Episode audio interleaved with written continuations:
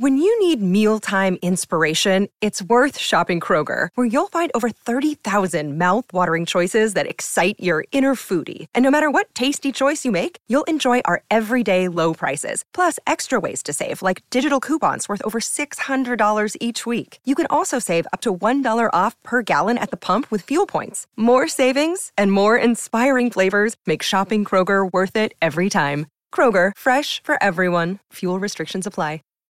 Save big on your Memorial Day barbecue, all in the Kroger app. Get half gallons of delicious Kroger milk for 129 each, then get flavorful Tyson natural boneless chicken breasts for 249 a pound, all with your card and a digital coupon. Shop these deals at your local Kroger today or tap the screen now to download the Kroger app to save big today. Kroger, fresh for everyone. Prices and product availability subject to change. Restrictions apply. See site for details.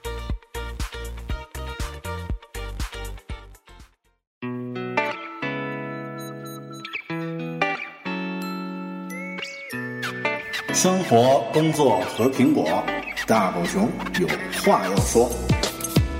传播苹果应用与设计实践经验，分享个人学习与成长感悟。您正在收听的是大狗熊的个人播客《狗熊有话说》，The Bell Big Talk。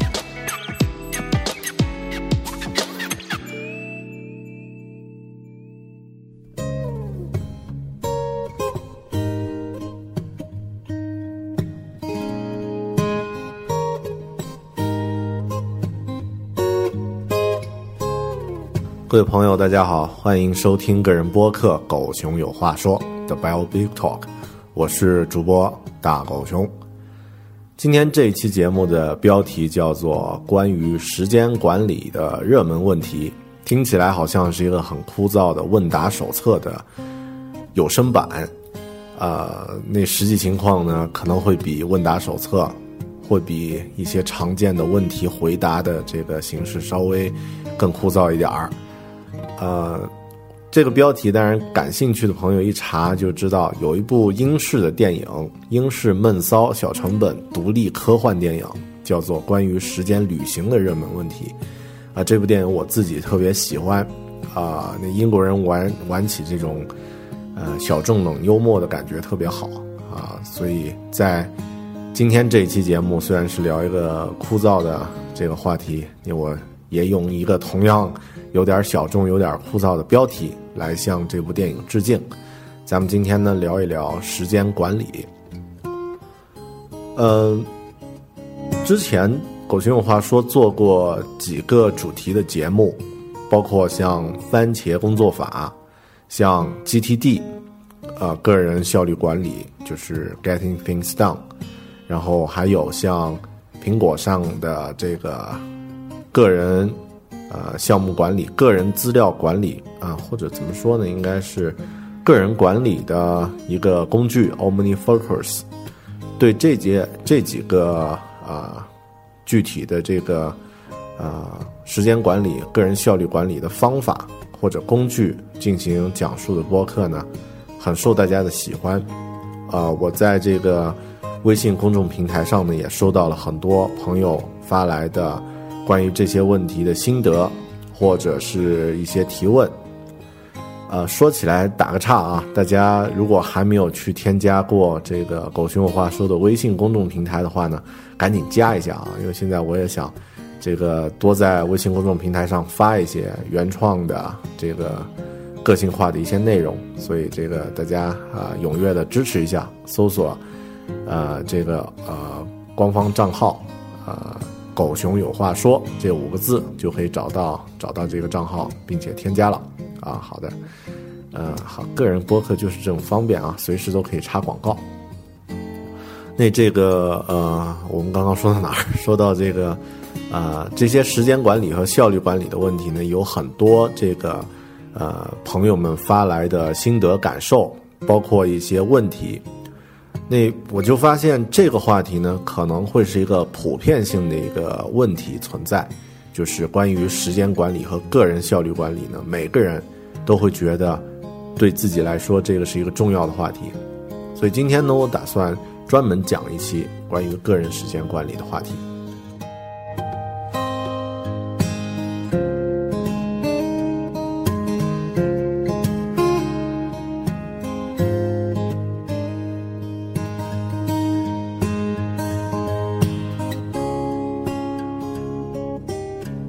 在开始录这期节目之前呢，我也曾经在微信公众平台上呢和微博上呢和大家征征集了一些对于时间管理的一些问题和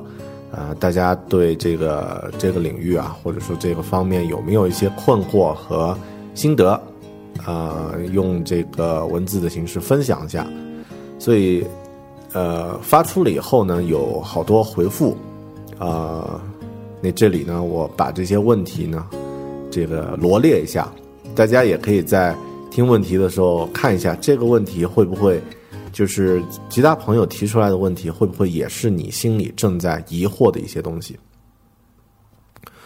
有一个朋友，呃，叫孙涛啊，他提的问题是：每次一刷微博就个把小时，感觉很浪费时间，可是又控制不住。还有失恋了怎么忘掉负心人，让自己振作起来？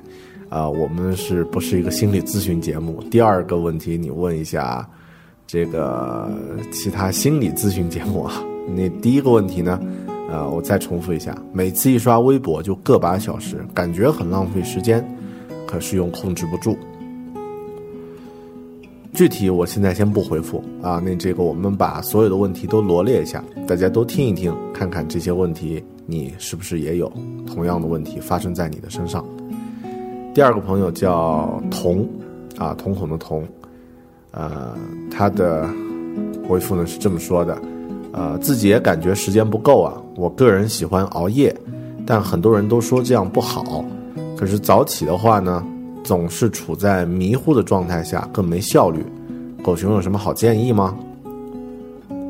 下一个朋友呢叫 Stone Lee。他提的问题呢是，最近正好遇到类似的麻烦啊，就是指时间管理和时间效率的这个问题，正好遇到类似的这样的这个麻烦，归结为工作拖延症，准备利用 iHour 软件来管理时间，其实还得看自己的决心吧。好，这里补充说明一下，iHour 呢是一个啊基于 iPhone 端的。这个工作时间记录的一个小程序啊，小软件。那这个，呃，狗熊待会儿会专门说一下这个一一些具体的工具推荐。好，下一个朋友呢叫杨大妞子，啊，他但是名字后面还有一大朵花，是那个我们云南的这个偶像杨二车纳姆的这个粉丝吧。好，他的内容是这么说的：时间被微博、微信切分到每三分钟一个碎片化，那就碎片着用吧，挺好。嗯，好的，这个这个朋友杨大妞子，下一个朋友叫金塘公路走九遍，他的问题呢是这么说的：在 OmniFocus 中，每天例行的事项要如何设置上下文呢？过多每天的重复事项会把当天真正重要的事情淹没，啊，这是他碰到的一个问题。关于具体的软件 OmniFocus 的用法，下一个朋友叫摇摇摇，呃，他的问题是时间不够，六点下班，总觉得晚上时间过得飞快，刚吃完饭看个微博或美剧，一眨眼就十点多。可是可能是自制力不够，留不出时间来学习。想学习设计产品，经常有一些点子，但不知道怎么实现、怎么做，求指引。好的，再下一个问题是名字叫古博的朋友提出来的，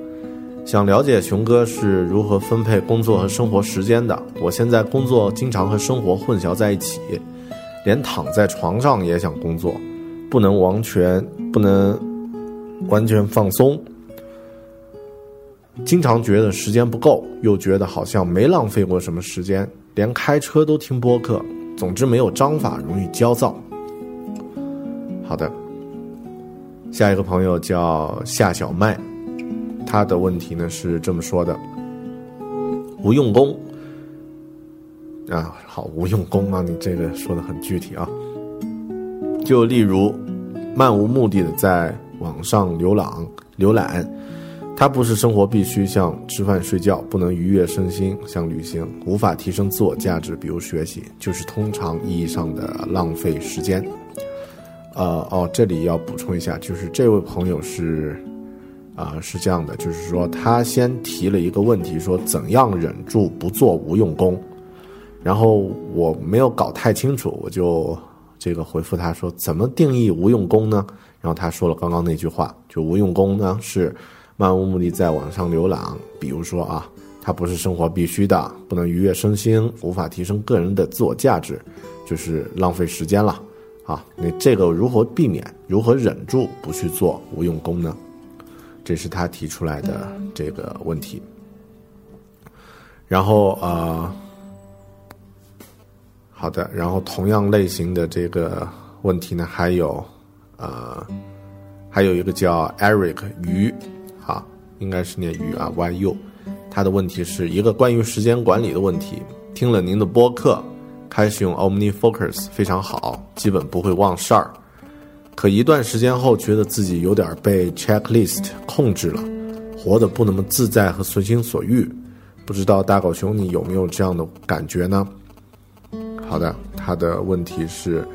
啊、被这个 checklist 控制了，就是被这些代办事项啊、需要去勾叉的这个代办事项控制了，活呢，呃，人为了这个机器而活着。好的，这些问题。呃，最后还有一个朋友的问题呢，是语是一段语音，那这个录音效果呢一般，所以我，呃，我再转述一下。这位朋友叫张平，他应该是在国外啊，他就说这个，呃，现在的这个生活呢，有很多事情想做，但是不知道应该怎么去做，然后，呃，甚至也不太说得清楚这些事情是，呃，是不是自己真正想做的啊？另外呢，这个，呃。和和家人分分别啊，应该是他一个人在国外，然后呢，家人、老婆、孩子在在国内，嗯、也就不知道这个呃这个时间应该怎么去把它用起来啊啊、也是求帮助。所以刚刚我为什么在读这些问题的时候呀，啊、没有给大家念答案呢？实际上。啊、有两个目的。第一个目的呢，当然就是我们听一下这些问题是不是自己也存在的。我觉得很多问题呢，应该是有普遍性的。像刚刚的这个，啊、有朋友提出来说如何忍住不做无用功的这个问题，我想很多人听了以后，可能现在正在点头啊。如果你听到是这样的话，就点点头啊，不影响周边别人别人的这个对你的看法的前提下啊，你。实际上，这个是一个基础，就是我们听一听有没有啊、呃你你的问题应该不是一个个人的问题，应该很多问题都是一个普遍的问题。那另外呢，呃，是想得出一个我的很重要的这个结论，这个结论呢，可能会让很多人觉得呃不太容易接受。什么结论呢？就是我看了。那么多关于时间管理的教程、书籍和这个视频和各种各样的经验方法，加在一起应该特别多了。我觉得我自己已经可以算是这方面的一小半个专家啊，可以可以站出来去指导别人了。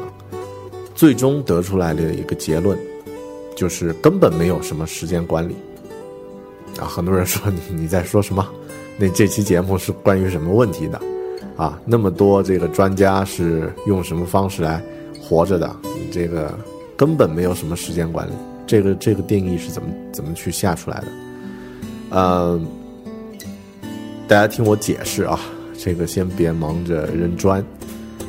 时间管理呢，实际上并不是管理时间，因为时间你是没有办法去管理的。时间是什么呢？时间是脱离你的主观而客观存在着的一个东西，它是一个客观事实。当然，有的人呢觉得时间是线性的啊，我们主流都觉得时间是一直在走的。然后呢，呃，有一些文文明的人，他觉得这个时间是一个没有现在没有过去，就停留在当下的啊啊，这些人一般都生活的很快乐。你不管怎么说，时间这个东西，它对每个人是平等的，这个我们都知道，所以你是无法去管理时间的。我们说项目管理，或者说这个，呃理财啊，管理自己的钱啊，重量这个呃身身体的健康管理、体重管理这些东西呢，这些指标你是可以去更改的，但是时间这个东西你是改不了的。所以每个人的时间管理的一点零阶段呀，都是具体去想我应该怎么把时间用好，如何如何。但是今天我做这期节目的主要的目的，实际上就通过刚刚那一堆问题带出来了。大家应该意识到，你要管理的并不是时间，因为你无法改变时间，你需要管理的是你自己。你管理的是你的行为，是你的目标，是你的观念，是你的具体做事的一些方式。这些东西做到了，你就不需要时间管理了。所以啊、这是我那个惊悚的标题，根本没有什么时间管理这个标题的意义啊！我再说一次，就是你要意识到，需要管理的不是时间，你需要管理的是你自己、你的行为、你的思维、你的呃，你对时间的这个观念啊，你对其他事物的观念。所以，当你做到这样的一些目标，或者说这样的一些呃这样的一个心理转换的话呢，你就知道这个时间这个东西呢，不是你去改它的。其实这个说起来呢，很像中国古代的一些这个寓言故事啊，就是你不能去改变一个事物，你去改变这个事物的源头啊就可以了。就像我们说中医里面很多医病的方式，它并不是去呃去具体针对你的病症去制药啊去治病，它是用根针去呃去离那个病症所在的区域很远的地方，这个戳两针，然后你这个病就好了。因为它是从源头开始。时间管理的一个真谛呢，就是要意识到这一点。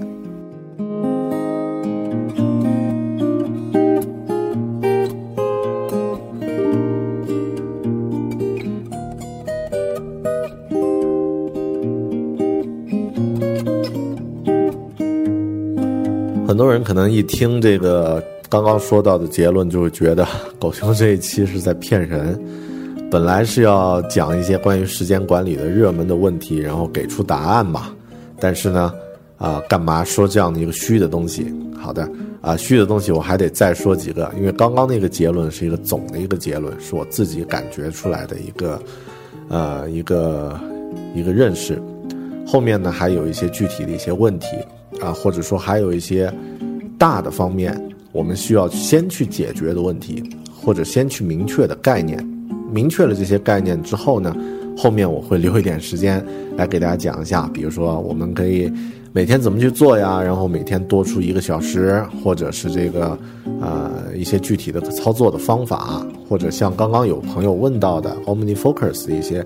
一些问呃一些这个解决方案都可以。但是首先我们先先要排清主次，就是刚刚的那个问题，时间是管理自己的行为。你的行为管好了，你的时间就增加了。然后另外呢，就是你的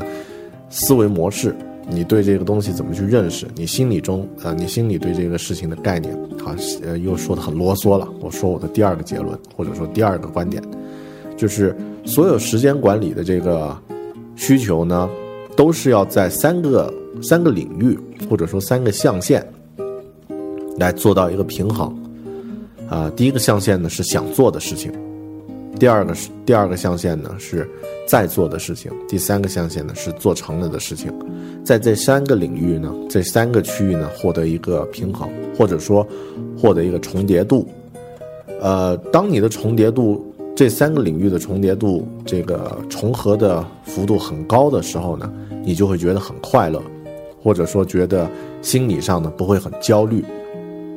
我们经常听到这个一个例子呢是。举例说，这个富翁和流浪汉啊，或者说这个高效能人士和流浪汉啊，怎么怎么样？这个经常听到的心灵鸡汤的故事呀，都是关于富翁和流浪汉的。嗯，其实我们真正去想一想，这个有钱人和流浪汉呢，特别像流浪汉呀，他的这个想做的事儿和做成的事儿，这两个领域呢，这两个区域呢，是高度重合的。也就是说，比如说他今天想做的事情呢，是我今天就什么都不做，我就坐在这儿晒一天太阳，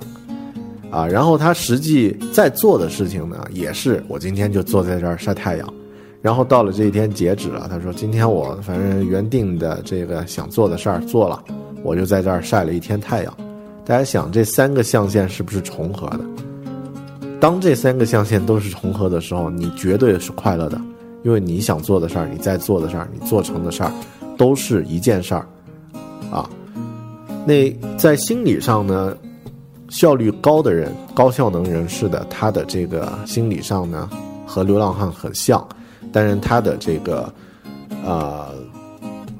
他做的事情的这个数量和维度和流浪汉肯定不一样啊。流浪汉就只做一件事儿啊。那这个高效能人士可能一天要做，总的他有十件事儿要做，但是呢，他呃再做这十件事中的五件，然后最后呢这一天结束呢，他做完这五件，那另外呢还有五件，他第二天再来做，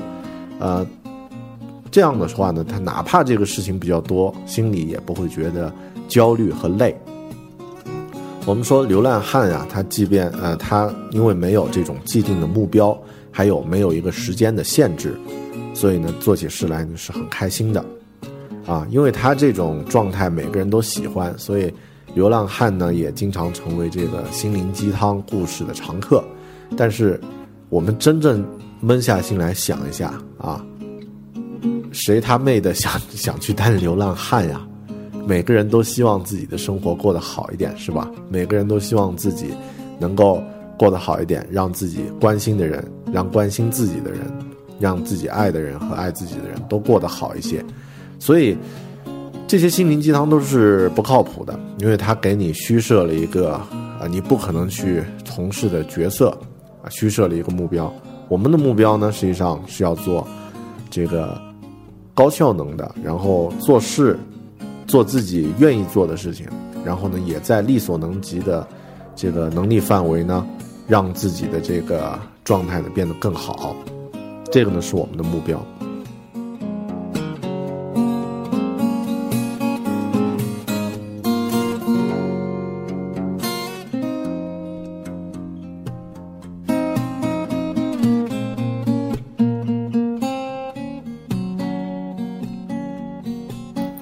我之前工作的时候呢，有两个项目上的例子，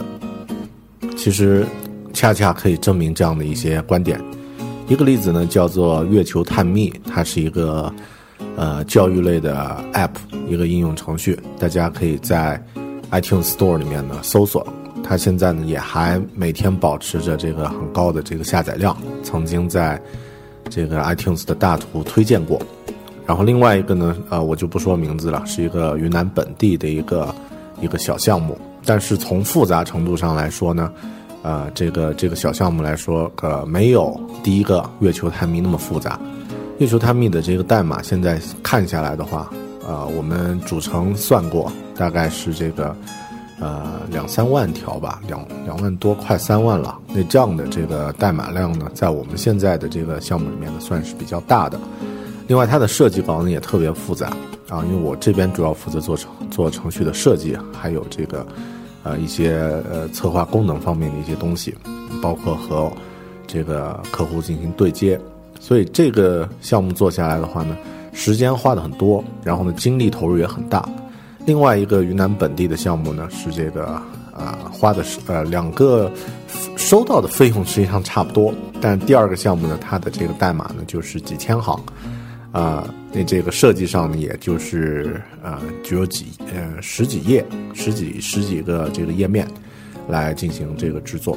照理来说，第二个项目做起来应该更轻松，是吧？然后呢，这个呃工作量应该更小啊。那这样的话，这个项目应该感觉不会焦虑，然后做起来呢应该会呃很顺，很有控制感。不是，但实际情况恰恰不是这个样子。反过来呢，我们第一个项目啊，虽然工作量是这个第二个项目的这个好几倍，但是呢，做的过程中呢非常的顺，而且呢，这个大家的状态都非常的好，不管是客户的状态，这个配合的这个配合方的状态，还有我们的这个啊自己的这个团队的状状态都特别好，因为我们的这个呃想做的事情，它的这个结构是特别清晰的。没有任何变化，然后呢，不会出现一些这个预设目标过大的这个这个时间点，不会出现一些这个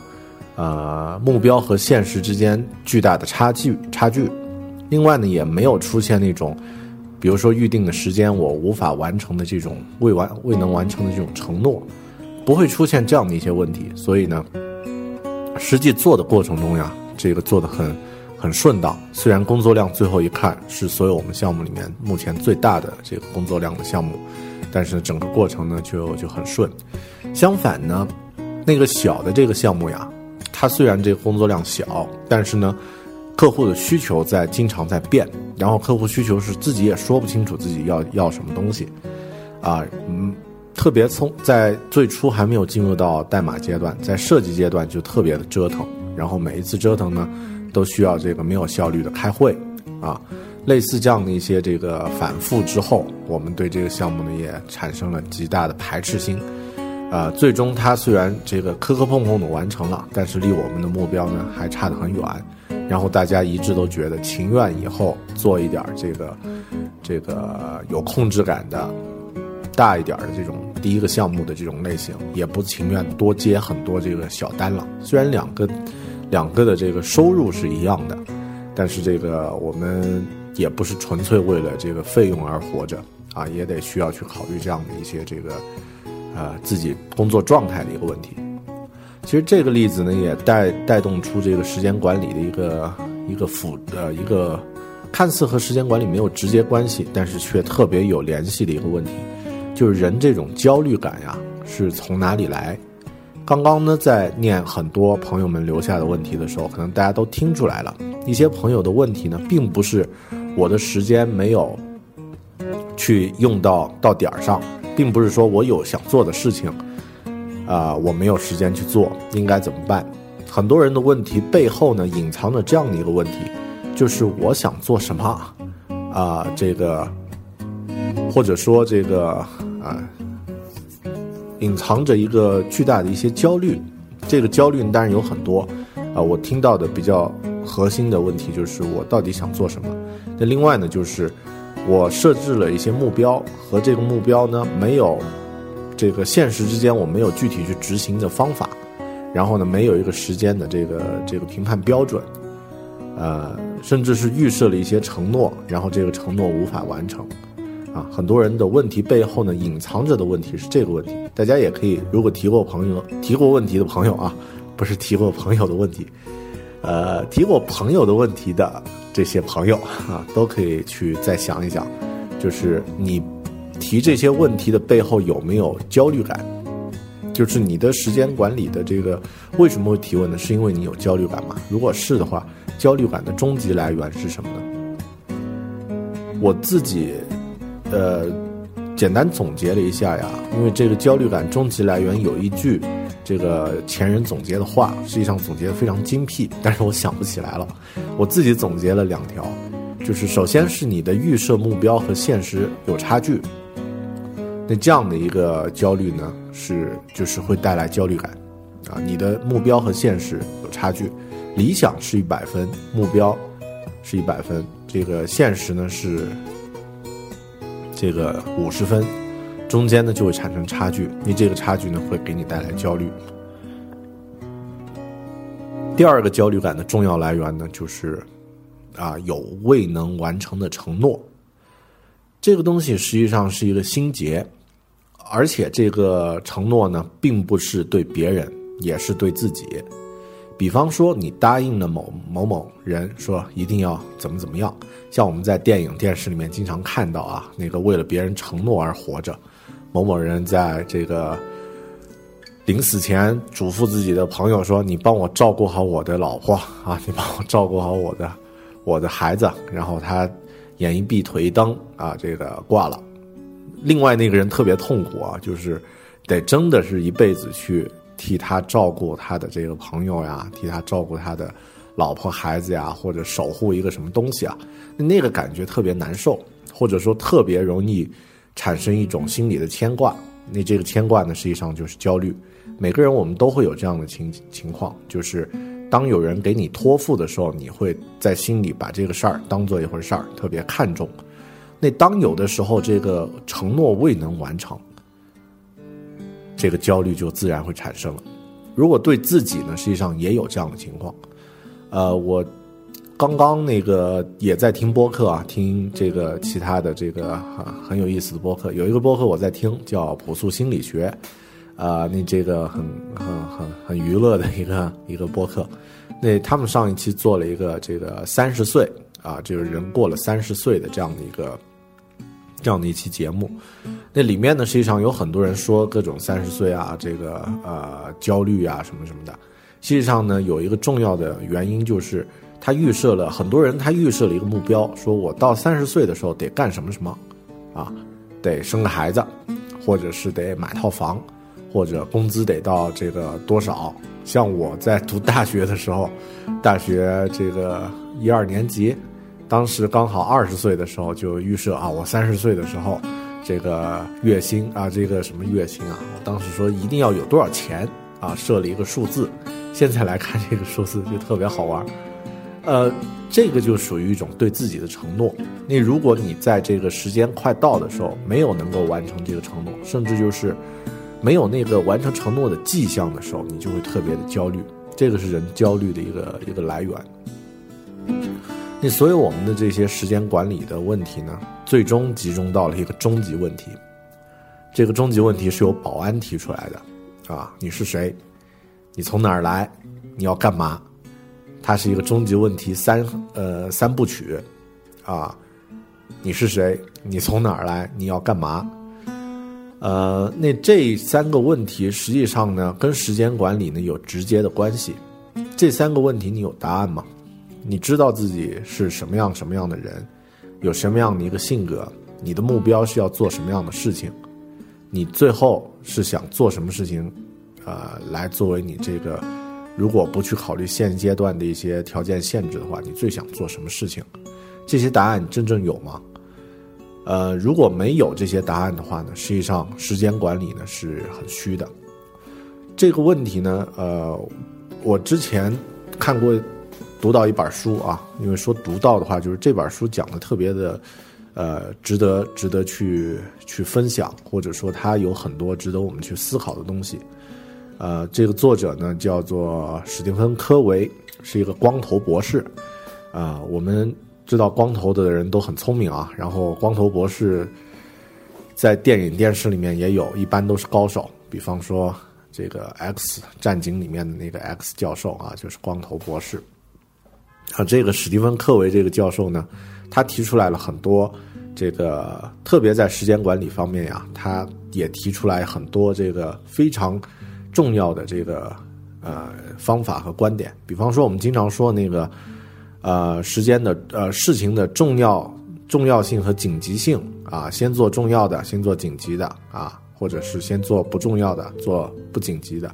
分成一个象限嘛。这个方法就是他提出来的啊。他写了一本书，叫做《高效能人士的七个习惯》。那其中呢，一开始就提出来了这样的一个问题，就是你是谁？你真正心里关心的事情是什么？然后你想完成的目标？这些东西是非常难以去这个去理解或者去这个给他写下来的，所以我们大部分人实际上是不明确自己要要什么，不知道自己想要干什么，不知道自己想要做什么，所以我们面对保安提出来的那个终极问题是很难有标准答案的。那这个史蒂芬·科维博士呢，他就在书里提到说，每个人呀都值得去整理一份你自己的个人使命宣言。也就是叫 personal statement，啊，personal mission statement，就是个人使命宣言。这个里面呢，要去定义一下你的角色。比方说，你给自己的这个角色是怎么定义的？你是一个设计师吗？啊，你觉得自己是一个设计师是吧？然后啊，你觉得自己是一个老板，或者你觉得自己是一个好员工啊？然后你觉得自己是一个儿子？或者是一个丈夫，是一个妻子，那你这个角色你想做什么样型？呃，这个什么样的一个角色？啊，就是你这个角色，你觉得应该是什么样的？用形容词，用这个呃一个一一些可以去描述的这个观点去看。比如说，你觉得你作为一个丈夫，你应该什么样的一个丈夫呢？通情达理的丈夫，还是这个呃和蔼可亲的啊，就是随便怎么打都不还手的，还是讲道理的啊，或者是有领导力的？那这样的这个角色的这个定位，你有清晰的整理过吗？然后你想做的事情有有有这个列出来吗？整理这个个人使命宣言非常难，因为这是我们每个人都应该去做，但是往往都会去逃避做的，因为它的确会触动我们内心层次的一些很复杂的一些这个呃，就是不太愿意去想的东西。但是这些东西你迟早都要去面对。如果整理出来的一个东西，匆匆的整理的一份使命宣言，它后面也会在你不停审视的时候去调整、去改变。如果把这些问题解决掉，或者说把这些问题明确了，甚至有的问题你没有，呃，不知道自己真正想想做的事情是什么，但是大概能够有个方向的话，那这样的话呢，你就有了这个终极的这个问题的答案和方向。如果有这样的一个方向，时间管理呢，它就是有源之水，就能够在你的这个。问题的一个指导下，给你一些具体的建议。这个时候呢，再去找一些具体的时间管理的方法。那这个时候呢，这个时间管理才能真正变成一个针对你个人的行为管理。所以，我我的主体结论呢，刚刚说了那么多啊，因为狗熊比较啰嗦，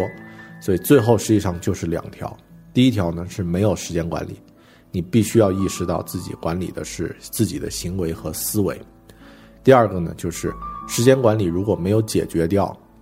保安提出来的那三个终极问题，没有解决掉你是谁、你想做什么这个终极问题，是无法坚持的，也很容易半途而废。举个例子吧，我们很多人都会说，这个我的时间呀，应该这个每天晚上花了很多时间，这个去刷微博，去过碎片化的生活，应该有价值啊，然后应该做点有意义的事儿。然后有价值的事儿是什么呢？很多人想这个问题的时候，他并没有去想，对于我，我这个人真正关心的有价值的事儿是什么？我想做什么样的人？我现在和我想做的那个人之间有差距吗？如果有的话，我做什么事儿？如果有这个差距，然后你明确了，那这个时候你去做填补你们之间差距的那些事儿，那就是有价值的事儿。这个时候呢，你心里就知道。我做这个事情是有意义的。比方说，有的人说，啊，我得去学点英语啊，晚上这个闲着，或者是学点插花，或者是学点烹饪。但是实际情况，他根本对这个就是学学英语，或者说这个搞烹饪吧，啊，他并不是太在乎这个食物。然后呢，只是稍微感点兴趣，然后呢，也啊，就是内在的对这个东西没有太多的需求。那这个时候很容易就形成。我报了一个培训班，或者列了一个晚上去学烹饪的这样的一个计划，最后呢没有坚持下来，啊，最后找了一个理由说最近加班太呃加班太忙了，半途而废。这个工作上的忙呀，这些永远都是理由，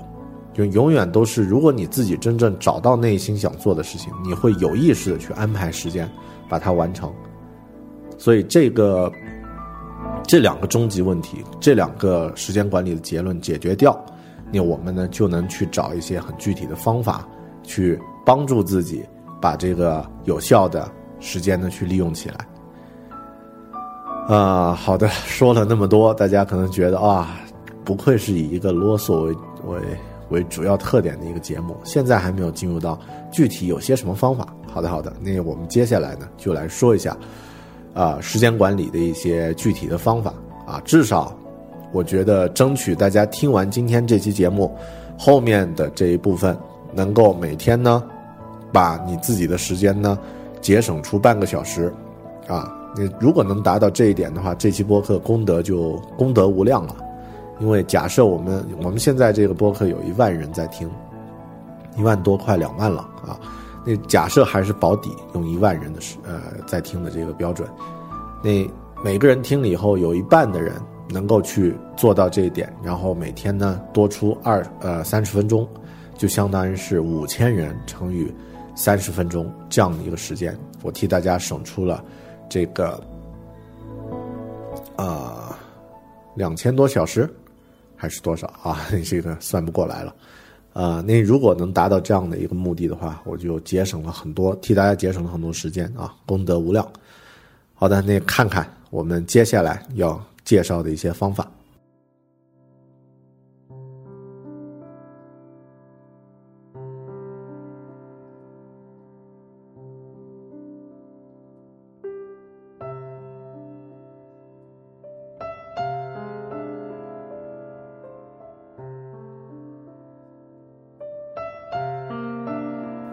时间管理的方法呀，其实有不少啊。我们以前介绍过的番茄工作法是一种啊，这里简单回顾一下，它是一种把时间量化，然后让这个量化的每一个时间块产生出尽量高质量的这个产出的啊这样的一个一个方法，把时间分成二十五分钟一格啊，然后每一次呢休息五分钟啊。这个方法呢，当然有的人觉得很奇葩啊，有的人呢觉得很很有效。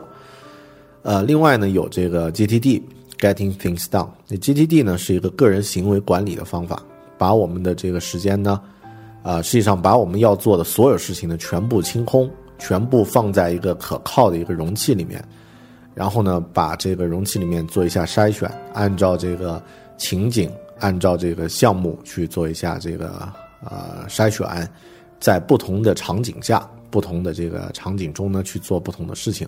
那另外呢，就是呃，可以马上去做的事情，就马上去做做掉啊。两分钟以内的事情把它办掉。另外呢，有一本这个我前年吧，前年读过的一本书，是这个叫日呃一个日日本女女子啊，一个日本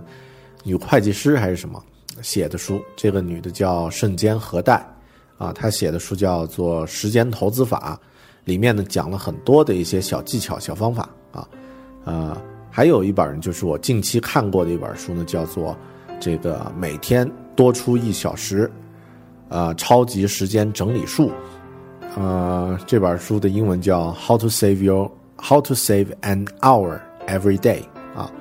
这本书呢，呃，因为我刚刚看完，所以印象深一点。那今天呢，我们重点提一下。这本书里的一些方法，因为这本书刚好也是这个有很多具体的这个方法呢，可以从中呢去，呃，去学到一些技巧。首先是一些常规的技巧，就是这本书面提到的。那我这里呢，呃，摘抄一些，或者说这个挑选一些很重要的和大家分享一下。首先，时间管理呢，它这个方法其实和那个 GTD。啊，有点一样，就是首先你得先去除杂乱无章，然后呢，把这个，呃，对你没有用的东西啊，先先做一下清除。呃，这个这个原则呢，实际上很多这个时间管理的方法里面都会提到。第一步啊，你得先去分类，把不需要的、没有必要的、这个可以委派的、可以直接扔掉的、不考虑的这些事情呢，先过滤一遍。这样的话，至少你可以减掉一半，一半自己的这个事情可以通过这种，啊，一半杂乱无章的事事情可以通过这种方式去解决。这本书里他提了这个，呃，一些方法啊，就是首先你要清理掉这个，呃，清理你的衣柜啊，他提了一个很具体的方法，我们就从这些小的方法来来介绍吧。清理你的衣柜，我现在也打算这样去整理一下。因为他说有大概百分之七八十的衣服实际上你是不穿的，但是放在你的衣柜里。我估计对男生呢稍微少一点这个数字啊，但是对女生来说呢这个数字远远大于这个百分之八十。呃，他建议呢去清理一下，你可以把永远确定自己不会再穿的衣服呢收整一下，捐出去送给这个呃这个呃需要的人，或者是这个一些这个地区。啊，可以把它捐出去。那我我和老婆呢，去年、前年啊，去年都也是这个时候呢，也收整出两大包啊，她的衣服啊，我自己都没没整理出来。她的衣服呢，收整出来，这个寄到了这个西藏啊，一个一个小学里面。呃，那呃自己的衣柜也清理了，然后呢，也也也确保这些东西给到需要的人了。呃，现在呢，呃，我自己也得整理一下自己的衣柜。另外呢，是像这个说明书，实际上我们很多时候买东西啊，都会把现在的电器呀、设备啊这些说明书都留下来啊，说心理上是觉得以后可以再查，但实际情况呢，以后百分之九十的东西是不会坏的啊。你这个坏的时候呢，你去查说明书也没用，你这个时候呢，直接把这些说明书扔掉就好了。如果的确需要的话呢，后期有百分之十的东西出了问题，你觉得需要去看一下说明书，上网去查一下就好了。那现在呢，网络上都有。这些资料呢，直接把它扔掉。那另外呢，他提了一个建议是清理所有的水平表面场所，啊，就是凡是那个水平面的东西呢，都有可能成为啊这个杂乱无章的滋生地啊。这些水平表面的场所包括桌面、餐台、茶几等等这些，凡是平面的东西都有可能放放物品在上面，呃，去清理它。就是第一步呢，先去清理各种各样的杂乱无章的这个物品。如果你这样去做了以后呢，你会发现花在这个，呃，这个用不到的这个呃物品上的浪费的时间呢就不会太多了啊。另外呢，他提到了一个战胜拖延啊，战胜拖延这个这个方式呢，实际上是呃，我待会儿再说吧，因为呃，这个前段时间读了一本书叫。呃，拖拉一点也无妨，是哈佛大学的奥斯坦福大学的这个教授约翰特里写的，啊，那里面呢提到了一个拖延这个事儿呢是人的这个本能的一个反应啊，所以呃战胜拖延这个事儿呢，呃，待会儿我聊一聊我自己的感受。另外，他提到了这个摆脱干扰，呃，在这个超级时间整理术里面，如何摆脱干扰，就是。呃，首先呢是这个，呃，用电脑的时候呀，取消提醒模式啊，不要玩在线游戏，千万不要玩任何形式的在线游戏。然后呢，这个，呃，当别人请求你帮助帮忙的时候呢，可以的，但是你自己呢，行养养一个习惯。他这点说的挺有意思啊，就比如说别人请你帮忙做一件 A 的事儿，啊，你你你觉得这个事儿不会太。太麻烦，而且这个你愿意去做，可以的，但是你马上要要求对方帮你做一个 B 啊这样的事儿，比如说对方说啊，那个能不能你下楼的时候帮我去寄一下这封信啊？你说可以的，没问题。哦，对了，那个待会儿待会儿那我走的时候你帮我关一下电脑，或者是怎么样的啊？现在让他看一下，就是要形成一个习惯，这样的话呢，可以让啊你的干扰呢这个。啊，得到一个回报啊！我觉得他这个方法挺鸡贼的，但是也挺有意思啊。嗯，另外呢，就是把你自己现在正在用的这个时间呀，把它价值最大化。这一点呢，实际上，呃，他举了一个一个思维方式，我觉得呃很值得分享，就是为你的时间去估值，去算一下你这个时间呀，每小时是值多少钱。呃，其实这个方法呢，在那个刚刚说的日本人盛间和代写的《时间投资法》这本书里面呢，也提到了。比方说，你一个月，呃，你一个一个月的工资是六千块，啊，然后呢，这个一个月呢，工作二十天，啊，二十天，刨去这个节假日啊什么的，你整整工作二十天，那相当于每天呢是工作。这个每天的这个赚的钱，每天的工资成本呢是多少？六千除以二十，三百块。那这一天呢，你的工作时间呢是八小时，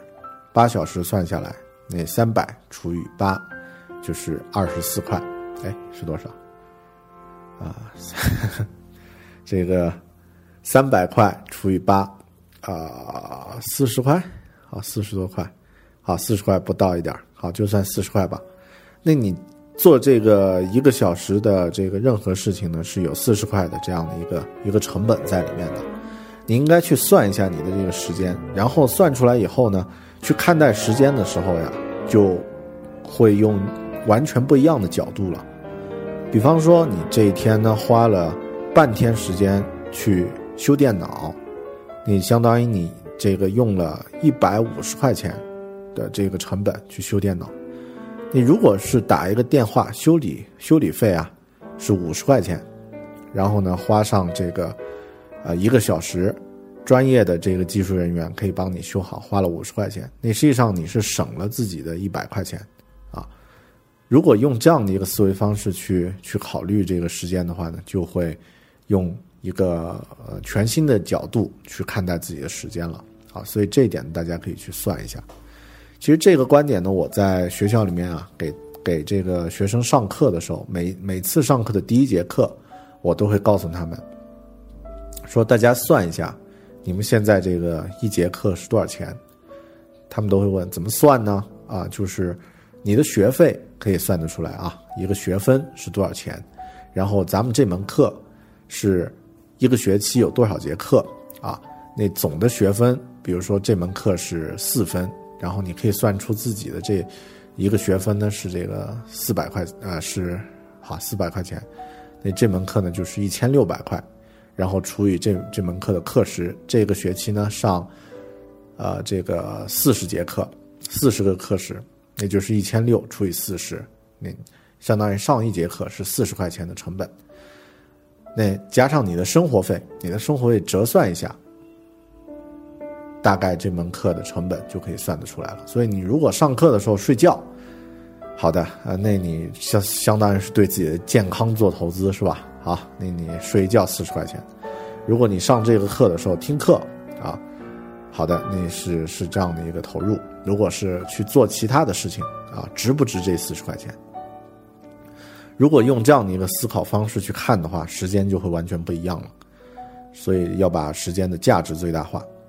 另外，他提到说，专注于你核心的优势，啊啊，这一点呢比较散，我就不再说了。还有你就是如何去委派啊别人去做事儿啊，他这一点其实提到了一点啊，就是很多人我们说委派这个事儿啊，会觉得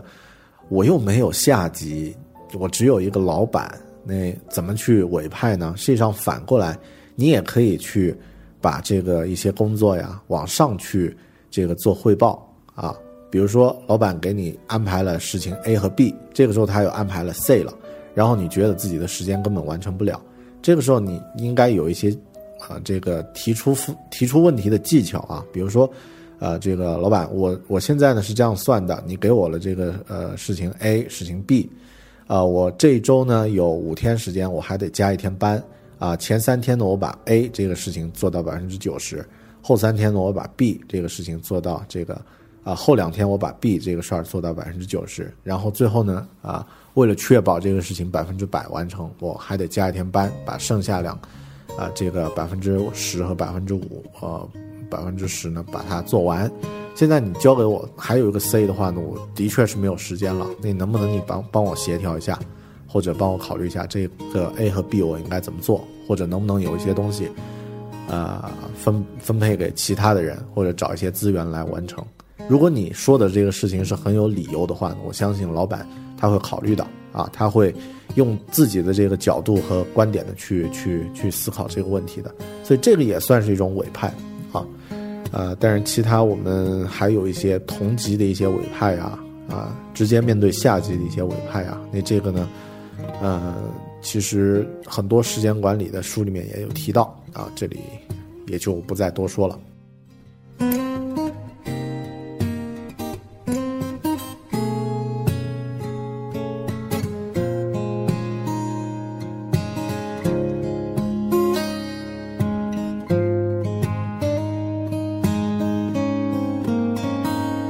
这本书里提到了一个关于开会的方法，我觉得特别的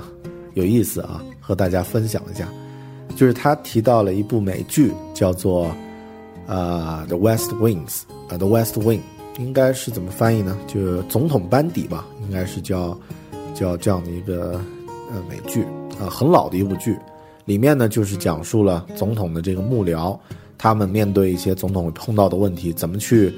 啊，设定一些方案去执行去解决的，实际上这种类型呢，在很多电影里面都可以看到。然后这个时候呢，他就有一个五分钟开会法。这五分钟开会法怎么做呢？首先，他第一步是站着开会，就每个人都是站着的，啊，不会是坐在那儿讨论问题。第二呢，每个人对自己的观点做简单的陈述，陈述。那这个陈述呢，少于十五秒钟，呃，每个人说几句，说这个东西应该怎么样啊？我觉得应该怎么样，因为怎么怎么样啊？所以我觉得是这样的啊，很短，很简洁。然后呢，大家集体呢用这个呃三十秒的时间对这个决定进行讨论啊。最后呢，这个团队做出决定。如果团队做不了决定的话，就由负责人来做出决定，一个人说了算啊，把这个事情确定下来。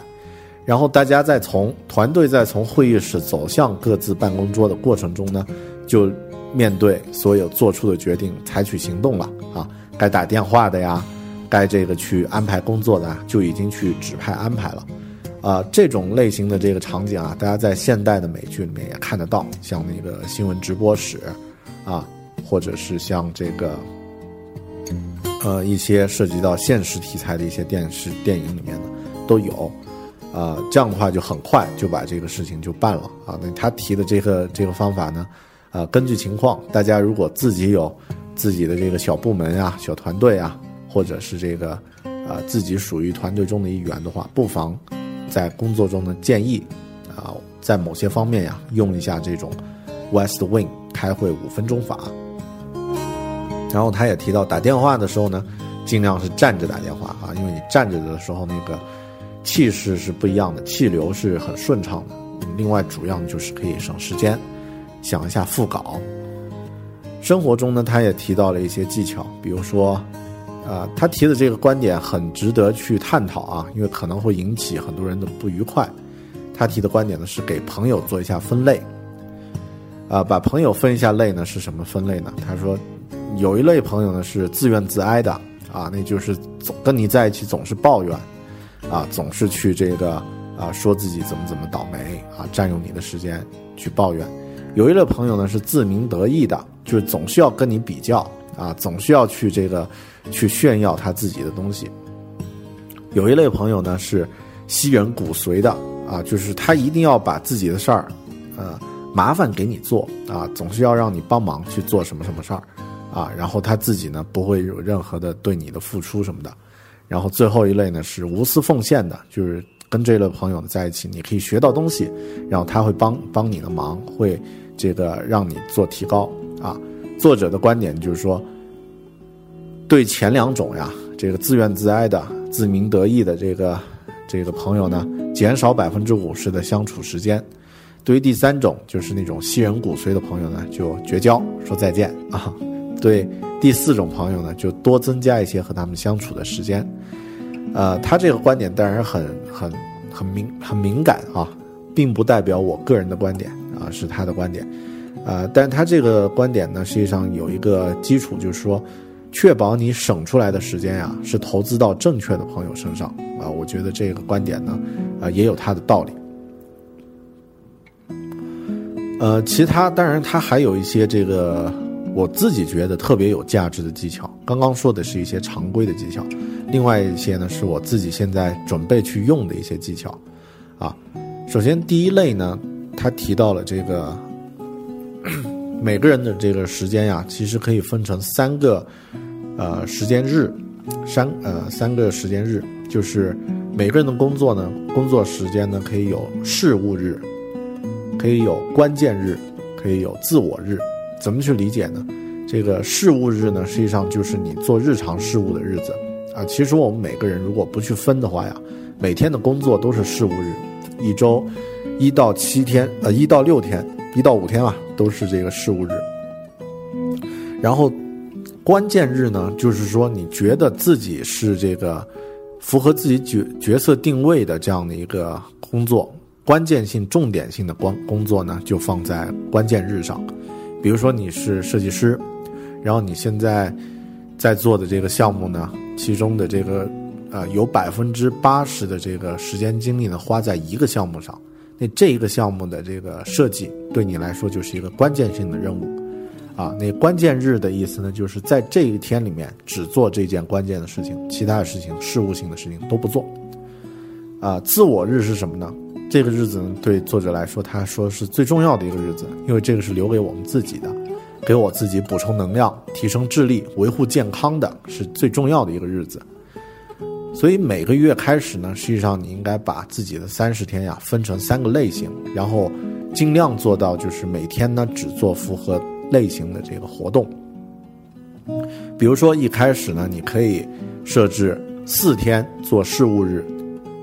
两天做关键日，甚至一天做关键日，然后呢一天做自我日，啊，以前呢可能七天都是事务日，你每天都在加班，每天都在做杂物，但是没有个人的成长。如果这样去分的话呢，实际上你至少每个星期一开始可以给自己留出一个自我的一天，另外呢可以留出这个。两天，一到两天，这个关键的这个提升价值的这个关键日，后期呢当然可以再升高一点，比如说一天只做两天事务，甚至一天事务，然后三天关键，三天自我啊，那这样的话呢是一个很好的一个分类，自我日、关键日、事务日啊，啊，我觉得可以可以去用。另外呢，他提了一个技巧，叫做制作时间跟踪表。呃，这个点呢，其实很多人会觉得这是非常的数据控的一个一个做法，就是把你的时间呀，作者他提出来呢，就是把你的时间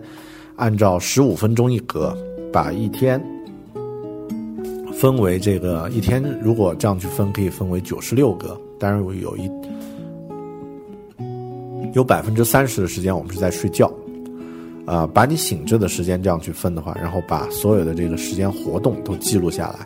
记录下来以后呢，去整理去看一下。他举的这个，他说这个时间记录呀，实际上就和这个理财的时候，一开始第一步需要去记账记账是一样的。如果你不知道自己每天花了多少时间在什么地方，就没有可以提升的空间了。啊，这个点呢，我一开始实际上并不太赞同，因为觉得这个数据记录呀，这个。真的是变成一个特别 geek、特别的枯燥的一件事儿，但是后期呢，觉得这个事情实际上是的确是应该是这么去做的，因为如果你真的想要让自己每天多出半个小时的时间，你首先得知道哪些项目你花了可以去减少这个时间的啊这个这个数字啊很具体的，比如说每天你花了一个小时在交通上啊，那就可以去看。这个交通的时间是一个小时，能不能抽出二十分钟来做其他的事情啊？有没有这种可能性？好的，所以这个时间跟踪表是他提到的第二个技巧。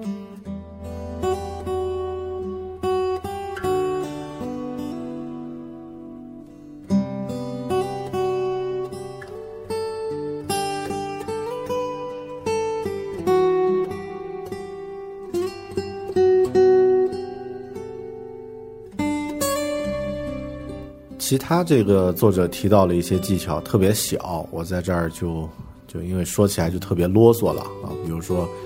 准备这个 A 六的索引卡呀，然后呃比其他人早到一点时间呀，这些这些技巧就不再说了。呃，说一下特别呃，如果从排序来说特别重要的这个呃两个技巧吧，特别重要的两个技巧。就是真正，如果今天这期节目听完以后，你觉得有两个技巧特别有价值，要做一下这个筛选的话，能能记住今天说的最后这两个技巧的话，我觉得啊，这期播客的意义就有了，就足够了。第一个技巧呢，就是每天在结束的时候呢，写下你明天要做的五件最重要的事情。但是这件事儿呢，其实很多人都觉得是是一个呃啊，不用写下来嘛，脑子里面过一下，明天有什么事儿重要的要做就可以了。但这个这个技巧呢，我再念一下，大家可以很明确的把它记录下来，就是每天结束时写下你明天要做的五件最重要的事情，它里面包含几个信息啊。第一是每天结束的时候。就相当于它不是在你工作的时候去整理的，也不是在第二天一早去整理的。每天你比如说在临睡的时候记录一下明天要做的五件事儿，那这个时候呢，实际上如果你睡觉了，实际上大脑的潜意识也会在替你去思考这五件事情，明天应该用什么样的方式去做啊，所以是值得去这个每天临睡前去做这个事情。如果你是一早的话呢，效果没有那么好。其次呢是要写下来。啊，写下，但是它是宽泛的，你可以记在自己的这个手机待办事项上，可以记在这个 OmniFocus 上。像我呢是在 OmniFocus 上呢打上旗标，啊，表示这五件事情是要去办的。呃，第三呢是五件，五件最重要的事情。那这个呢实际上是一个数字，当然如果你觉得自己的这个时间是可控的话呢，可以自己调，可以是六件，可以是四件，啊，可以是五件。这这个事情呢实际上有一个排序，就是你一定要从自己。要做的成千百、成千上百的事情里面呢，挑出五件事情来做。呃，不要去纠结于一个很小的一个一个事情。那这个时候你就要做一个重要性的排序。重要性排序怎么去排呢？实际上，呃，如果说远一点，就回想我们刚刚说到的人的终极问题啊，对你来说真正重要的事情是什么啊？你这个呃，做一下这样的排序。呃，如果是这样去做的话呢，就是就几个几个点我们都注意到了。首先是优先级，只能有五件事情。其次呢是时间啊，你可以在睡前去做，可以借助潜意识来替你做一些提前准备的工作。第三呢是写下来，写下来你也算是自己给自己的承诺，承诺的事情完成了以后，你会很有成就感。第二天哪怕其他的事情你都不做，你就盯着这五件事情全部做完了以后呢？你会有一种很快乐的、开心的感觉，因为你完成了和自己的承诺。呃，最后呢，当然是坚持这样的事情一段时间以后，你就形成了一个习惯。形成习惯以后，你就可以长期去执行这样的一个习惯了。呃，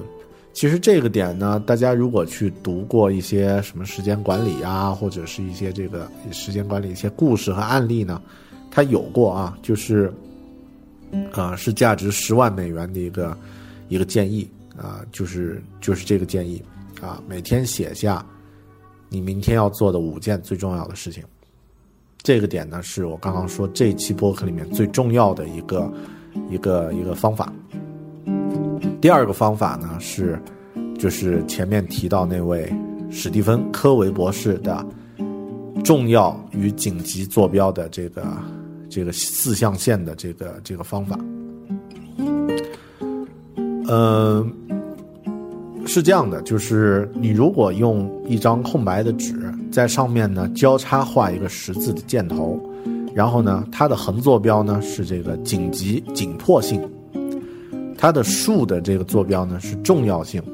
啊，也就是说，在这个这样画出来，它两个之间会有交叉，会有这个。又重要又紧急的事情，会有不重要紧急的事情，会有紧急不重要的事情，也会有又不重要又不紧急的事情，会有这四个象限。我们每个人都会觉得，首先，当然，任何人都觉得你得先做重要紧急的事情，越急越重要的事情马上办，然后呢？得做这个紧急不重要的事情，因为它很急嘛，就把它马上做掉就好了。接下来呢，要做这个重要但是不紧急的事情，啊，重要但是不紧急的事情，啊，因为它没有那么时间没有那么赶，你心里不会有太慌，啊，最后呢再去做不重要不紧急的事情。呃，其实这个观点是错的，就是我刚刚说的这个排序呢是错的。首先，这个排序是没问题，就是重要和紧急这样去排。呃，在做的时候呢，实际上反过来，你应该是这样去做的：首先把这个重要而紧急的事情呢，马上给它了结，马上行动。你这个行动呢，实际上大家广泛的去想，可以是啊自己去做，可以是委派给别人去做，可以是这个花钱去做啊，有任何的方法。但是你马上要把它这个 closure。closure 啊，就是把它做出一个结束啊，把它这个事情结束这个阶段，不要在那儿悬而未决未决的这样的一个状态，一定要有个结果。而而且这个时候呢，不用太过于去考虑完美，因为一旦你考虑完美，这个事情就就悬在那儿了。一定要把它这个快速的了结，哪怕就是六十分刚刚及格就好了啊，就在那儿，这个事情呢就算结束了。其实第二呢，应该去做这个重要而不紧急的事情，重要而不紧急的事情。这个事情呢，实际上反过来呢，是影响整个以后你的这个做事的一个关键。重要而不紧急的事情呢，去规划它，然后去去这个一步一步的设定这个目标去完成。第三呢，去做这个不重要紧急的事情。你不重要紧急的事情呢，最好是委派委委托别人去做，啊，尽量去分出去，啊。重要这个指标呢是针对你自己来定的，紧急这个指标呢是一个时间上的一个限制。最后呢，如果是不重要又不紧急的事情呢，直接问为什么我要去做这个事儿？我不做行不行？不做会不会对我的生活带来什么影响？没有影响吗？或者影响很小吗？扔掉。我们很多时候会过于重视这个一些事情对我们的影响，实际上根本没有任何影响。这个时候呢，把它扔掉。啊啊，这样的话呢，你的时间，呃，就会发生一个一段时间以后就会发生一个质的转换。怎么转换呢？呃，所有的这个重要而紧急的事情呢，都是从重要不紧急的事情这个象限中呢转化过来的。所有重要不紧急的事情，慢慢的就会变得紧急了。那如果你在一开始做事的时候呢，有意识的去先去做这个这个象限的东西，把它做的。啊，这个提前规划好，在它还没有变成紧急的事情之前，你就把它消灭掉。这样的话，你永远不会面对时间赶到那个时间点，心里面对那个完不成承诺的焦急，你永远不会很焦虑。这样的工作状态是最好的。然后不重要而紧急的事情呢，通过委派呢把它减少，最后逐渐消灭。啊，当然不可能完全消灭，但是至少你可以把它尽量精简，减的少一点。然后，当又重要又紧急的事情，这个，呃，马上行动把它结束之后呢，它以后就很很难会再生成了，因为这个这些事儿呢，都是由重要而不紧急的事情慢慢演变过来的。大家发现了吗？这个是一个小秘诀，就是你慢慢的控制住这个源头，也就是重要而不紧急的事情。你对于最后对你没有任何帮帮助的事情，不重要又不紧的事情，丢弃。举个例子啊，就像刚刚说，你有一个朋友，这个朋友被你划分到这个是呃吸人骨髓这一类，就是你觉得跟他处的呃也还行，因为时间惯性处了好几年了，然后他总是来麻烦你说，你帮我做个什么事儿嘛，你帮我查一下那个资料嘛，你帮我如何嘛，然后你又不能够面对这个拒绝的这种这种承诺。当他有一天你在做的这个事儿，比如说你排了我自己要做的五件事儿，时间已经很赶了，这个人又跟你说啊，你帮我这个查一查那个资料行不行嘛？这个时候你就应该怎么办？把他这个事情你划归一下，是什么类型的？呢？他是重要紧急的吗？肯定不是，对吧？他对你个人没有任何帮助，只是帮他完成一个事儿。他是不重要紧急的吗？可能是，啊，那。它是重要不紧急？当然不是啊，那它可能就是不重要不紧急的，或者是不重要紧急的。这个时候你就问，这个事儿我能不能，你你找找别人，委派别人去帮你帮你去做。不行的话，就是我这边帮不了你，我只能帮你到这儿了。我只能告诉你，谁谁谁今天可呃，他也他也有这样的一个能力啊，你问问他能不能帮你。如果他帮不了你的话，OK，我帮不了你了。那要么你就抛弃。要么就委派，这样的话，你的压力就不会集中在自己身上，啊，就就省省很多。当然，碰到那种就是，啊，就是不得不去做的，上司安排的，或者这个，呃，的确这个事情绕不开的，就用我们刚刚说的那个方法，他让你帮忙做 A 啊，OK，你马上就说这个，另外你那个事儿，啊，我帮你查这个资料了，那你待会儿，呃，这个去哪里？路过的时候帮我买个什么东西啊，我就不用再跑了，离你也近，啊，两个事情就就同步，相当于你也省掉一件这个不重要而紧急的事情啊，去去去划掉，所以这个点呢，就是给你的这个事件呢划分，什么事情是重要的，什么事情是紧急的，然后划分一下这样的指标，最后呢去做。如果用到这样的方法呢，时间一长，就会发现。你进入到了一个正常的一个运转，不会一直都在这个灭火，一直都在做救火队员。其实今天这期播客最重要的两个这个方法呢，就是这两个方法。这两个方法听起来很简单，列五个最重要的事情嘛，事情划分一下重要紧急嘛。但是真正你做起来就会发现，很多时候一赶，你就会忘记了这样的一个指导性的原则。我经常忘记，但是现在呢，呃，这个有意识去强调以后，呢就发现自己的焦虑感啊，虽然要做的事情还很多，我的 OmniFocus 里面堆着这个几百上千条这个待办的事项，但是我一点都不慌，因为我知道，当我需要的时候，我可以在需要的这个位置找到他们，然后呢，去根据自己的时间去做。所以这些呢，就是啊、时间管理的一些很具体的一些方法啊。啊，当然有太多太多的方法了，我今天、时间有限，就只说这么多。接下来呢，说一说我自己总结的啊、我的时间管理的这个观点啊、有四条，大家再总结一下。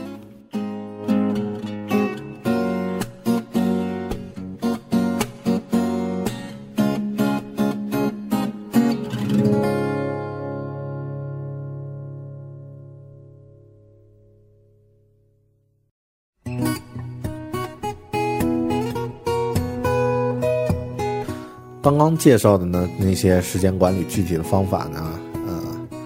之外啊，其实比较重要的是对这个时间管理的一个大概的一个呃一个理解。其实就像刚刚有的朋友提到了一个问题，说这个、呃我现在为了这个 checklist 活着，然后呢，感觉好像每天时间都被拴住一样。呃，这个观点呢不是具体的方法，是你的这个思维方式对你的行为造成的影响。我自己的思维方式呢，在时间管理方面呢，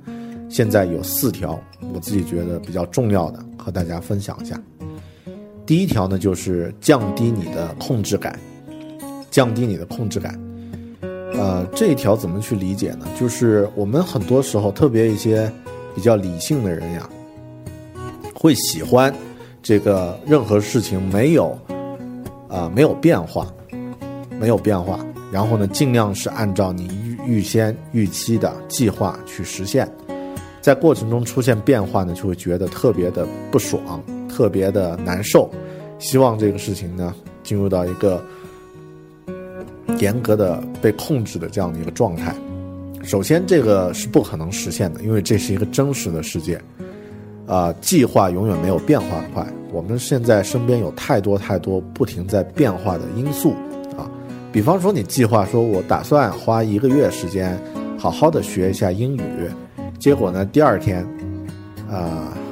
好，这个说起来会不会太戏剧化了？比如第二天你就移民了，家里就带着你去出国了，啊，你这一个月的这个英语学习计划是要去赶紧去变的。啊、所以尽量去降低自己的控制感，就是不要去呃严格的去执行某个计划，而是要做一些调整。所以这个呢也也延伸出第二条，就是不要太教条啊、不要说一定要有那个啊、做过的事儿一定要有记录，因为特别像这个用 OmniFocus 的用户呀。都会有这样的一个初期，就是觉得我好像大事儿、小事儿都要记在这个上面，然后甚至有的事情已经做掉了，还要在上面再记一下，然后形成一个一个记录，心里才觉得舒服。然后有一些事情呢，低于两分钟的，啊、也去在上面单独建一个事项，啊，把它把它做掉。这个时候实际上你就太过于教条了，因为时间是在不停的流逝着的，时间上的这个点呢，每一刻它都在往前在走，它是崭新着的。然后，如果你的 OmniFocus 的这个软件的作用是对你已经做过的事情做一个记录，可以的，你你可以把所有的事情做过的都添加在这个上面啊。反过来，没有记录的也可以再添加进去，最后呢做一下这个项目上的整理。但如果你的这个软件是仅仅是用来提醒你在合适的时间去做合适的事情的话，只要这个事情你做掉了，没有必要再去考虑再去把它加进去啊啊，这个是我的观点。其实另外在 GTD 里面呢，也有一个就是很 也有一个这个很核心的观点，就是你设置一个时间上的一个一个一个阈值。呃，GTD 上呢是设置成两分钟，低于两分钟的时间根本不用去记，直接快速把它做掉就行了。比方说，现在突然你的这个代办事项里面有一项，说呃看看明天天气如何，然后决定这个明天要不要去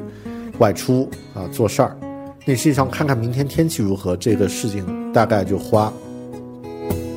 十秒钟就做掉了，那你根本不用再去归档到你的啊每日必做事项呀或者是什么的，你就快速的看一下自己的手机的天气预报啊，那这个事情就结论就是说明天要去外出啊，得出这个第二步结论就可以了。所以你不要太教条，这是我的第二个第二个时间管理的观念。第三个观念呢是从小处开始。就我们有的时候呀，先不要去想太大的一些，啊，你的这个大的计划，先从一些细节上来开始。像呃，有的朋友，呃，他的这个个人的空间呀，这些很乱，就总是觉得，啊，那我那我现在做什么事情都很烦，然后要什么东西都找不到，啊，这种状态特别难受，啊怎么办？怎么办？我应该有一个清洁的环境，如何如何？呃，你光想是没有用的，必须先从一个很具体的一个细节开始。比方说，你可以先把自己的这个书桌的桌面收出来啊。我现在什么东西都特别乱啊，你就花十五分钟，花二十分钟把自己的这个书桌收出来。说完了以后，觉得啊，这现在总算这一块事情了掉了。然后突然发现，这个书桌收出来了，下面的抽屉是不是我可以整理一下？结果你又花了二十分钟整理一下这个抽屉，你这个抽屉呢就清爽了，整个这个工作区域就清爽了。啊，后面呢又会想，那是不是我在，啊，把这个空空间再延展一下呢？就是先从这些小事儿开始，这些小事儿甚至可以包括先把你电脑的桌面先整理出来，先把你的这个，呃，衣柜的一个抽屉，一个一个一个大格子。先整理出来，逐渐呢，他会慢慢的就是给你越来越多的这个心理上的这个支持，就是说我啊没有做的事情越来越少了，啊，这个做了的事情越来越多了，这个时候呢就不会焦虑感呢就会有有意识的被减轻了，所以呢要从这些小的细节开始，啊找到一个引爆点，然后慢慢的把它做好，所以呃这个是我的第三个观点。第四个观点呢，是今年近期慢慢开始形成的。以前呢，对这个这个点呢，没有太多的理解啊。虽然我经常在说，这第四个观点呢，就是马上行动，从现在就开始。这个点怎么去理解呢？因为我们很多时候都说这个动作要快，动作要快啊，然后这个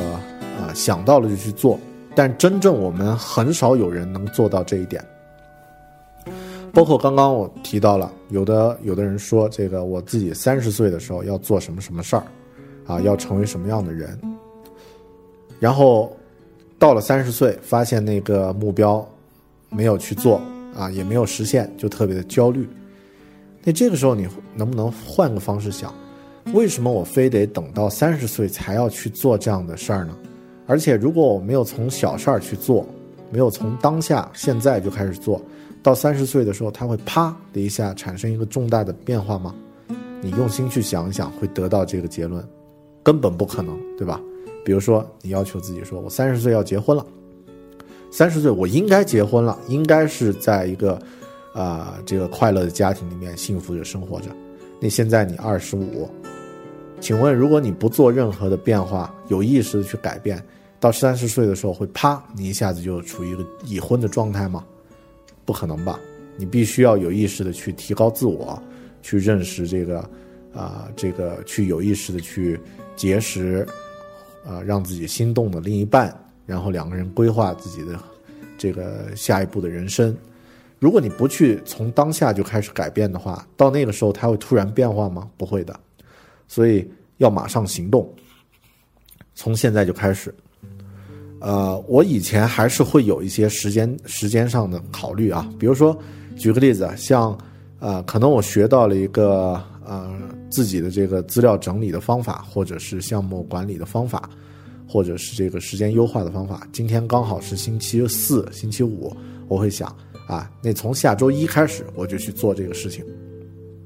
或者这个月刚好是在二十六七号，十呃这个二十一、二十二、三号，我就会想，哎，那就到下个月一号，整个呃从整数开始，我来做这样的一个改变。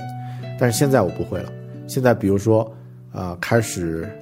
这个如果觉得有一个方法，或者说有一个事情你。这个可以可以去做，我不会考虑说一定要到一个整数的时间再去做这个事儿。呃，举个例子，前两天我呃买了一个个人时间记录的一个一个程序，这个这个程序呢就是为了记录一下自己每天的这个时间是怎么安排的，比如说有多少时间是做什么事情的，有点像之前一个朋友提到的 iHour，当然它是国外的一个软件，比 iHour 呢要好用一些，叫。A Time Logger 啊，这个软件啊是一个 iPhone 端的一个小程序，十八块钱。买到了以后，以往我会想，这个第二天我早上开始用吧，但是那个时候我就没有拿到这个软件。我说现在我就开始用，马上行动，在过程中去慢慢去学啊。所以现在这个软件多了半有半天的这个 呃这个呃无效的记录，因为。它是整天整天的看嘛，那那半天呢拿过来一看，就有一半的时间是没有记下来的，因为之前我还没有用，啊，然后记的那半天呢，实际上这个，呃，也不是特别准，但是没关系啊，因为我通过那半天提前已经知道，操作了一下，已经知道这个软件怎么用了，相当于我已经比第二天再去做这个事情呢，啊，又多了半天的这个经验啊，而且这个，啊。反过来，我在后面用了几天以后，对那个操作熟悉了以后呢，我可以再再来优化一下第一天在使用的时候的一些啊不良的一些习惯啊一些记录的习惯。所以你没有必要等到说一定要到一个什么时间点，一定要到三十岁，一定要到生日之后，一定要到新年之后才开始努力。你为什么不现在就开始做呢？比方说，你计划说。从明年，从新年开始，明年我每天都要慢跑，我每天都要做运动，我每天都要，啊早睡早起。那为什么你不现在就，今天晚上你就早睡早起呢？明天一早你就去运动呢？现在你就去运动呢？好的，所以这个呢是我的一个时间管理的观点，当然这个观点也是在不停的调整，也在不停的呃优化，或者说有新的认识。现在呢，我觉得啊，这四点降低自己的控制感，不要太教条，然后从小事儿、从小处开始，马上行动。这四点呢，我觉得，呃，是我个人的经验，希望能够对大家有一些帮助。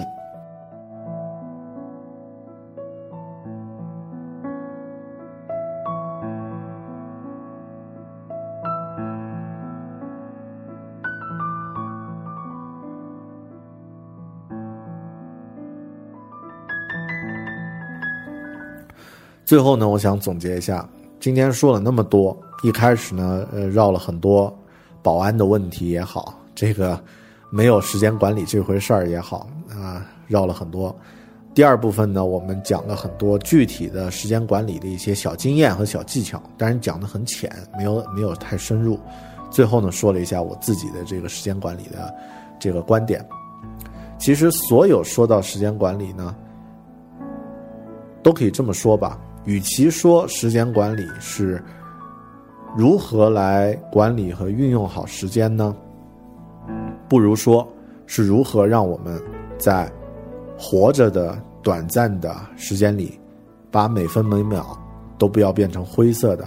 把它都按自己的这个价值和意愿给用起来。这个呢，才是时间管理的真正目的，或者说才是做这一期播客我想聊的。一个主要的主题。好的，谢谢大家收听这一期《狗熊有话说》，啊，我们就下期再见了啊！最后还是打广告啊，大家多去呃，不妨都去添加一下我的这个《狗熊有话说》的微信公众平台，在公众平台里面搜索“狗熊有话说”这五个字啊，就可以找到找到我。把它添加进去，里面有很多这个呃只在微信公众平台上分享的独家内容，会和大家进行分享。好的，谢谢。工作、生活和苹果，大狗熊有话要说，咱们就下期再见，拜拜。